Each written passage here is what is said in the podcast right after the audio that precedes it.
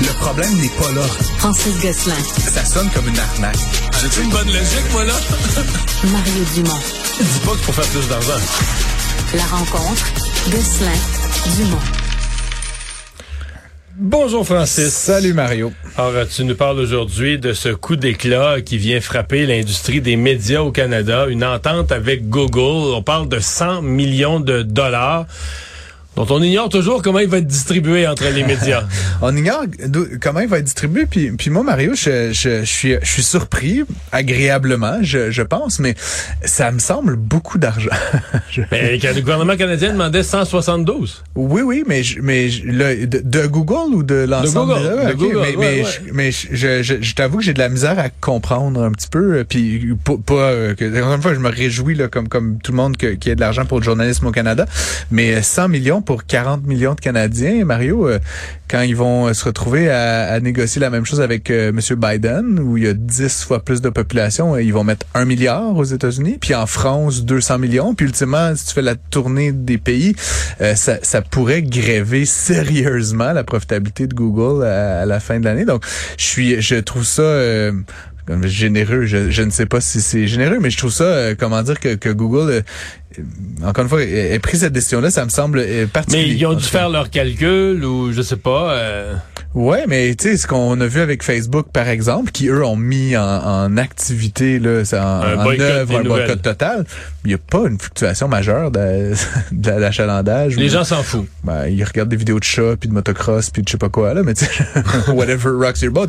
Il y, a plus que des a fausses plus nouvelles. la presse, a puis non, puis, puis une Ah, pelletée, d'une pelletée de fausses nouvelles. je veux dire, ils sont divertis par Facebook de la même façon.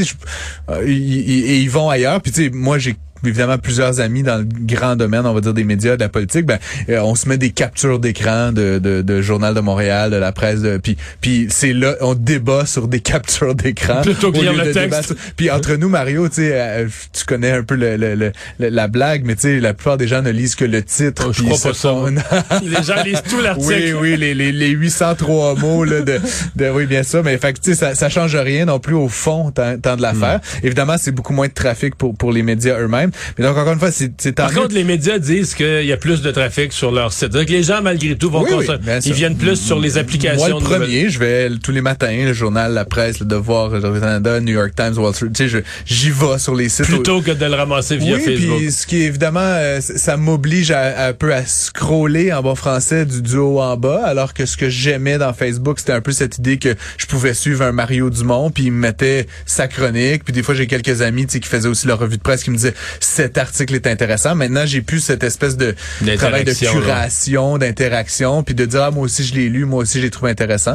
Mais encore une fois, donc bonne nouvelle, euh, c'est quand même euh, j'ai j'ai du coup d'éclat comme tu l'as dit parce que effectivement euh, pour la ministre c'est comme un gros euh, Ben, c'est en un, fait- c'est un peu un home run, tu sais Oui, parce que 170 millions fine là, mais si Google, Euh, ouais. l'inverse, si Google rejoignait Meta dans un boycott, il perdait tout pouvoir tout pouvoir de négociation puis la loi C-18 devenait une joke, là, un, échec, un échec historique. Là. Alors que là, ça met quand même bien la pression sur Mark Zuckerberg et ses équipes de dire, ben là, Google, qui est l'autre acteur important dans cet univers-là, a fait un deal. C'est ce montant-là qui est utilisé un peu comme comme benchmark.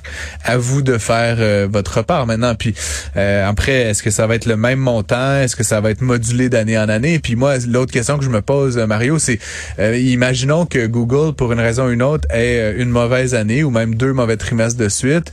Euh, est-ce, est-ce qu'ils vont, euh, tu sais, c'est, c'est quoi les pénalités s'ils décidaient de se retirer de cette entente-là demain matin? Parce Mais, que comme je dis, que j'ai pas le sentiment qu'ils en ont tant besoin pour continuer à Ouais. vendre leur publicité. là. Mais, mais euh, le calcul qui avait été fait, là, puis c'est Ouais. toujours, euh, comment dire, euh, toujours risqué un peu là, comme calcul, mais c'est ça, c'était beaucoup, c'était plusieurs centaines de millions que Google faisait juste avec les nouvelles au Canada. Oui, oui, sûrement. Mais Donc, je- ce qui donne 100 millions, c'est 100 millions sur des centaines de millions Oui, qui oui. font Mais tu comprends que 100 sur 700, c'est pas ce que Google est habitué à payer pour ses intrants, là, tu comprends? Non, Si il moi j'écris mon petit billet de blog, là, il me paye pas une scène pour ça, tu sais. Puis il génère possiblement beaucoup de revenus avec ça. Ah, Tu sais, Google, sûr. ils ont l'habitude de faire des, des rendements euh, pas mal plus importants. Fait qu'écoute, je, je, je réitère, je me réjouis, je vais être très intrigué. Puis tu sais, on a dit souvent ces derniers mois, depuis l'adoption de la loi, que le Canada était vu comme un, grosso modo, un espèce de premier champ de bataille, une escarmouche, tu sais, à l'échelle de la planète pour voir comment d'autres pays qui avaient des velléités similaires allaient se positionner. Est-ce qu'ils allaient mettre en place des lois? Tu sais, je, comme je dis, je parle la France, la Grande-Bretagne, l'Allemagne. Euh, est-ce qu'ils vont euh, donner suite? Ben là, c'est sûr que c'est appétissant pour ces gouvernements-là de dire, hey, on pourrait aller chercher un, tu sais, comme je dis, en France, là, où il y a deux fois la population canadienne, grosso modo, un 200, 250 millions, tu sais, ça, ça, se prend bien, là, tu pour l'industrie qui, qui souffre depuis de nombreuses années. Donc, euh, puis ça, c'est juste pour Google. Fait qu'imagine la même chose éventuellement du côté de Facebook. Puis il y aura d'autres acteurs qui vont nécessairement. Oui, parce que là, il faut penser que les médias des autres pays vont citer l'exemple canadien dans les mois, dans les mois à venir là, pour mettre de la pression sur, sur leurs ministres, sur leurs leur présidents, sur différents régimes politiques. Ouais, Puis après, il reste à savoir comment ça pourrait être, euh, comment ça pourrait être partagé, parce que si on utilise, par exemple, le critère du, du nombre de, de journalistes, mais là, euh, c'est Radio-Canada qui va de loin, loin, loin, qui va ramasser, non mais qui va ramasser euh, la plus grosse tranche au Canada. Ben Est-ce que c'est le nombre de clics? Est-ce que c'est... c'est quoi le critère que tu prends pour distribuer l'argent de, de, Google? J'avais déjà dit, puis encore une fois, j'ai beau avoir fouillé aujourd'hui, j'ai pas trouvé là, exactement comment tout ça allait être techniquement, là, jour après jour, gérer, parce que c'est fun d'avoir une cagnotte. Puis notamment, est-ce qu'on va chaque année prendre 100 millions, dépenser 100 millions, ou est-ce qu'on va par exemple capitaliser ça? Est-ce qu'on va en laisser 10% de côté? Est-ce qu'il y a des coûts de fonctionnement? Je veux dire, j'imagine qu'il faut mettre en place une structure, louer des bureaux, une petite bureaucratie, oui, puis des Anglais puis des Français, puis toute l'affaire. Je veux dire, euh, le comparatif qui est intéressant pour moi, c'est le Fonds des médias du Canada qui subventionne notamment la télé, la création numérique, etc. Ben, il y a toutes ces réflexions là. Donc là, est-ce qu'on va créer une autre patente à côté? Puis j'espère qu'il y aura des règles qui seront édictées et qu'on encouragera, évidemment, comme tu dis, pas juste sur du point de vue strictement arithmétique, le nombre de journalistes ou le nombre de clics, mais, mais d'autres choses. Par exemple, je, crois, là, puis c'était pas l'esprit de la loi, mais je pense que ce serait intéressant qu'il y ait une fraction de cet argent-là qui soutienne la presse émergente, par exemple, ou Cube Radio. mais, tu sais ce que je veux dire? Les nouveaux médias, les médias numériques, tu sais, et pas juste des espèces de, de, de, tu sais, de, de, une espèce de renforcement de ce qui est déjà en place. donc, qui est vraiment un petit peu une logique d'écosystème journalistique euh, au Canada. Puis comme je te le dis, euh, Mario, euh, l'enjeu aussi avec avec ce qu'on vit depuis quelques années, c'est que si tu suis une logique juste arithmétique, tout l'argent va se retrouver dans les grands centres. Puis un des enjeux actuellement du journalisme au Canada, c'est Yellowstone, puis Iqaluit, puis Matane, puis puis tout ça. Donc je, je veux pas citer Falardeau, là, mais à un moment donné, il faut qu'on pense aussi à cette régionalisation de la couverture journalistique. Puis je pense que cet argent-là devrait servir à ça aussi on devait, euh, ici au Canada, aux États-Unis aussi, être dans une période de ralentissement économique. Et ça semble pas trop trop s'être euh, avoir été ressenti pour le Black Friday. c'est euh, écoute, c'est complètement fou. Il y a deux Américains sur trois qui ont fait des achats significatifs là, pas, pas de ballon au dépanneur, donc des achats Black Friday pendant la période de vendredi à lundi. Là, donc on, on dit Black Friday, mais on inclut le week-end et, le cyber lundi là-dedans. donc 200 millions d'Américains qui ont fait des achats pendant cette période-là. Tu pour une période qu'on disait... Euh, Ce qui est record exceptionnel? Euh, ben, le nombre, j'ai pas des références euh, par rapport aux années précédentes, mais en tout cas, le, les dollars dépensés, eux, sont en augmentation d'à peu près 2 Donc, évidemment, c'est pas une hausse fulgurante de 10 mais la majorité des analystes puis les différents médias qui s'étaient prononcés s'attendaient à une, baisse importante de l'ordre de 5 à 10% parce que le crédit est moins disponible, la récession, le ralentissement. C'est vraiment pas ce qui est arrivé. Donc là, on voit encore une fois une progression des ventes nettes euh, de, de, de, cette période. Est-ce que c'est parce que les gens ont concentré leurs dépenses, parce qu'ils veulent saisir des bonnes opportunités, parce que les temps sont durs? Peut-être. Faudra faire le bilan là, en début d'année prochaine. L'ensemble du de temps des décembre, là, effectivement. Mais ça donne quand même le coup d'envoi. Puis historiquement, Mario, c'est comme le cinéma. Là, quand le, bon, le, le premier week-end est bon, le film performe bien, là, grosso modo. Donc, il n'y a pas eu d'année particulièrement ces dernières années où tu as eu un très bon premier week-end puis un effondrement par la suite. Généralement, ça donne le ton pour la période. Mais, une des questions qu'on finit par se poser, c'est est-ce qu'il y a est-ce qu'il y a plus d'argent dans le système qu'on pense? Est-ce que les gens en ont plus que ce qu'ils disent? Ou est-ce que c'est du acheter maintenant, payer plus tard? C'est, tout ça. Puis on en, parlait en off hier là, de à, des trucs comme Affirm là, ou Sezzle. Mais toutes ces nouvelles ben firmes, ça, mais ça, c'est vraiment du acheter euh, maintenant, payer plus tard. Puis moi, Mario, tu sais, qui, encore une fois, j'ai pas de contraintes, là. Euh, tu sais, je, je compte pas mes, mes, mes scènes à, toutes les, les, fins du mois, mais, mais tu sais, je trouve ça, je, suis une victime de ces systèmes-là, Mario. C'est terrible. Tu me donnes le choix. Je me suis acheté un drone récemment là. Je te parlerai Oh, de drone une autre fois, mais tu sais, je tripais le beau drone, un, un DJI 4 Pro, le patente. Mais tu sais, ça coûte quand même 1200 pièces là. Puis là, et on m'offre ça, payé en 5 paiements égaux de 228. Je suis comme, ben, Pourquoi Pas pas? d'intérêt. Pas d'intérêt. Franchement, l'économiste en moi, anytime. Puis ils te font pas de rabais si tu le payes d'un coup. non, non, non. Fait que, tu sais, je veux dire, quel incitatif est-ce que j'ai à prendre mon capital que je peux mettre sur mon hypothèque, qui est d'ailleurs à 6% ces temps-ci, ou n'importe quelle autre dette que payer ma carte de crédit? Pourquoi je n'utiliserais pas ce capital-là pour rembourser des dettes si toi, tu me l'offres à 0 Moi, 100 du temps, je vais prendre du 0 Mais évidemment, Mario, ça fait que là, j'ai dépensé 1200 plus taxes là, pour cette patente-là. Mais tu le sens pas. Ben, je le sens pas. Puis la semaine prochaine, je vais faire quoi? M'acheter un autre cossin à 1500 pièces. Mais là, à un moment donné, ça fait qu'à la fin du mois, moi qui je te dis, je compte pas mes scènes, mais à la fin du mois, c'est la somme de ces 200 dollars-là, quand ça va faire 1000 dollars par mois de cossins qui passent dans mon compte aléatoirement. Là, je vais commencer à le sentir. Fait que c'est ça, évidemment, ça incite à, à- à devancer des patterns de consommation plus rapidement. On le sent pas 100 pièces à la fois ou 50 pièces à la fois, mais la somme de ces petits endettements-là. Puis, il faut pas oublier éventuellement, Mario, que si on fait défaut, hein, ben, ça va s'inscrire sur le, le dossier de crédit, puis ça peut rendre le crédit plus difficile par la suite. Donc, faut faire quand même attention avec ça. Mais je suis un, un grand enthousiasme quand même, comme je te dis, dans, dans ma vie personnelle. Puis d'ailleurs, on, on en a aussi parlé brièvement, mais euh, ces compagnies-là, là, Affirm, Sezzle, il y en a plusieurs autres, euh, je, je leur euh, promets un avenir radieux. Tu sais, as vu déjà depuis le début de l'année, le, le, le prix de l'action d'Affirm a comme, je pense, doublé ou enfin augmenté de 50 Ah ouais. là, je me rappelle plus, mais tu sais, c'est vraiment un, une action là, c'est qui, qui va très, comme un nouveau. Avant ça, il y avait un petit peu des cartes de crédit qui faisaient, mais là, c'est vraiment des compagnies qui font du crédit organisé comme ça. là. T'achètes Ouais. tout de suite, puis euh, Euh, multiplié par 3, Mario, 274% d'augmentation depuis le début de l'année. c'est bon ça. J'en, Ouais. j'en aurais acheté une coupe de pièces si j'avais su. Bon, il y a toute la filière batterie Ouais. euh, pour laquelle il y a des questions qui se posent, puis. Euh, je sais pas, on dirait qu'il y a une partie de la population qui ne veut pas y croire. Il y a beaucoup de scepticisme. Il y a les partis d'opposition, évidemment, qui essaient de faire voir que le gouvernement garoche l'argent dans une folie. Ouais. Euh, là, cette semaine, on pose la question au président d'investissement à Québec, est-ce qu'il y a un risque? Ben là, Il y a un dit- risque. Ben oui, il dit, ben oui, il y a un risque, c'est sûr. Là, les gens, je voyais les gens qui interprétaient ça. Même le président d'investissement Québec, il dit, il dit qu'il y a un risque. tu sais, tu demandes à un banquier s'il y a un risque, il y a toujours un risque. Tu comprends? Je veux dire, c'est, c'est un peu le name of the game. N'importe quel investissement, n'importe quel placement a un risque. Est-ce que c'est un grand risque, un petit risque, un, un, Un moyen risque risque? calculé, C'est un risque calculé. Tu sais, puis je voulais quand même un peu apporter un bémol là-dessus, Mario, parce que là, je, je lisais là, un article dans, dans le journal tantôt. Bon, le PDG de Nordvolt, euh, là, était en allocation à la Chambre de commerce du Montréal métropolitain. Et il a un peu modéré l'espèce de pessimisme ambiant là, qui, qui tourne autour de ça. Sais, on a entendu ces derniers, dernières euh, semaines, derniers mois, bon, Ford là, qui a décalé la création d'une usine, etc.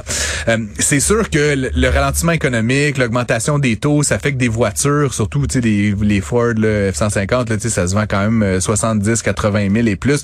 C'est sûr que si ton taux d'intérêt c'est 9 ben t'es, Parce que là, les autos, on est là, là, du ben, c'est 8, ça. 9, 10. Ben, euh, fait qu'il y a une baisse de la demande. Euh, euh, est-ce que euh, est-ce que c'est la fin de l'auto électrique, tu sais, comme certains pensent le croire. Je veux dire, il y a plusieurs affaires là-dedans, Mario. Euh, Tesla, il y a 10 ans, était le seul acteur sur le marché. Maintenant, tous les acteurs sont sur le marché avec des hybrides branchables, avec des nouveaux modèles. Les Allemands sont là-dedans, les Américains, les même les Japonais là, qui ont tardé. ils Les Chinois, les beaucoup. Chinois. Fait que, tu sais, l'enjeu de Ford puis de cette usine-là qui prend du retard, Mario, c'est qu'il y a, il y a plus de véhicules électriques qu'il n'y en a jamais eu. Puis tu sais, les, les chiffres qui sont sortis ces derniers jours, il y a une augmentation fulgurante du nombre de véhicules électriques qui se vendent euh, aux États-Unis, au Canada, dans le monde. Je veux dire, c'est euh, quelque chose de l'ordre de 25-30 d'augmentation année sur année. Puis ça va continuer comme ça. Fait que de poser la question à Nordvolt, est-ce qu'il va y avoir de la demande pour votre truc?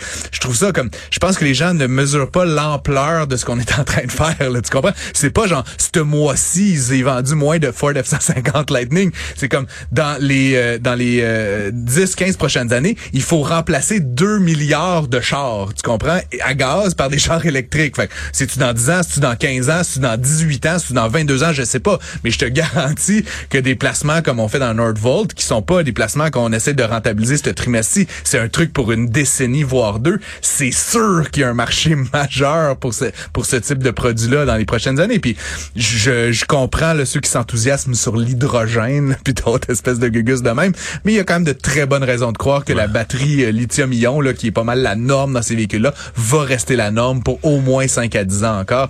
Donc, Mais tu sais, euh, quand on parle, est-ce qu'il y a des risques? Ben, tu as toujours un risque. Un risque d'entreprise. Ça se pourrait que Nordvolt, ouais. Nordvolt soit moins bonne qu'on pense. Il arrive des bad luck à Nordvolt. Là, tu un risque technologique. Comme tu viens de dire, est-ce que ça se peut que dans l'hydrogène, des chercheurs américains vont faire une trouvaille qui va faire qu'en 2035, 40, tout le, le marché du véhicule bascule, puis on n'aura pas rentabilisé pleinement. Il y a plein de risques comme ça. Mais tu sais, ce matin, j'en parlais à, à LCN. Puis quand Robert Bourassa a construit la baie James, là, il faut, faut relire ce qui se disait à l'époque. Le monde trouvait ça risqué fou. Là. Oui, oui, ben c'est ça, exactement. Puis, je on allait construire à l'autre bout du monde euh, des barrages, ça allait prendre des lignes de transmission pour amener l'électricité jusqu'à Montréal. C'est fou. Ça paraissait fou, mais raide, tu sais, là. qui ne risque rien n'a rien? Puis à un moment donné, comme je dis, oui, euh, c'est vrai qu'il y a un risque, mais je pense que c'est un risque qui, qui est très bien calculé. Puis comme, comme comme tu le dis, il y a différentes catégories de risques, mais je pense qu'en toute connaissance de cause, c'est c'est vers ça que l'industrie s'en va. Puis je le perçois même un petit peu, Mario, de plus en plus là, tu sais, des gens que je connais, même, puis je suis sûr que t'es es dans la même situation, des gens dans mon entourage qui me disaient ah les véhicules électriques jamais, j'habite loin, nanana, je fais du millage, j'ai une roulotte. De plus en plus là, tu sais, tu le vois là, je veux dire, il y a comme 10% des véhicules neufs vendus qui sont électriques, puis l'an prochain ça va être 13 puis 18, puis à un moment donné là, ça va être tout le monde. Tu sais, il va en rester trois quatre résistants au fin fond d'un rang. Ouais, mais il n'y aura, aura plus de station-service. ben, c'est facile à trouver. Tu sais, c'est qu'à un moment donné, ça va se normaliser. Puis je pense que cette espèce de doute qui persiste, c'est comme un peu le dernier, euh, le dernier hurrah, là, de la résistance à ça. Mais, mais c'est assez évident, selon moi, que d'ici un ou deux ans, ça va être une évidence que c'est un marché d'avenir. Puis toutes ces industries-là, on a beaucoup parlé, par exemple, de la filière du lithium, de l'exploitation du lithium qui a vécu des hauts et des bas. C'est un marché qui est en train de se placer. C'est très immature. Il y a évidemment beaucoup d'amplitude. Y a-tu de la demande? C'est-tu le bon produit? C'est la bonne place? Mais maintenant, la technologie, elle, elle s'est pas mal concentrée. Je veux dire, Tesla, ils sortent plus d'un million de véhicules par année maintenant. Je veux dire, je pense pas qu'ils vont complètement shifter de technologie en 24 heures. Là. Fait à un moment donné, eux, leur planification des 5 à 10 prochaines années, c'est de faire ces autos-là avec des batteries comme Nordvolt produit. Je vois pas que euh, ça va s'effondrer soudainement, là, puis qu'on va, on va se retrouver avec un grand éléphant blanc là, qui sert absolument à rien. Le plus décourageant, c'est quand on attend des gens qui comparent. Sais, on devrait, on devrait pas mener l'argent à Nordvolt. On devrait le donner pour nos écoles. C'est la même, non, mais c'est la même affaire qu'une famille qui dirait, tu, on devrait pas, on devrait pas acheter, mettre de l'argent dans son REER. On devrait payer l'épicerie, mais c'est parce que c'est deux affaires. Oui, ben oui. Il faut que tu payes tes dépenses Et courantes mettre pour de l'argent vivre. dans un REER. Puis il faut aussi Exact. que tu investisses pour l'avenir. Exact. Et mettre de l'argent dans Nordvolt, c'est pas une dépense. On n'a pas, besoin de Nordvolt, on a besoin, on- comme on a besoin d'écoles et d'hôpitaux. Hmm. On investit dans Nordvolt parce qu'on pense qu'on va faire beaucoup d'argent avec ça Je dans l'avenir. intrigué de faire le test qu'on mette 100% des revenus de l'État en éducation et en santé, voir comme qu'est-ce qui, Ouais. qu'est-ce qui, qu'est-ce que ça ferait, mais euh, ça, ferait mal à court terme. Peut-être qu'à long terme, on deviendrait les plus riches du monde. Ça jamais été fait. Ça Mais n'a jamais été essayé. on devrait s'acheter une petite île à quelque part, là. Essayez ça. Inviter la fille de, de Québec solidaire, le patriarcat. Merci Francis. Bye bye.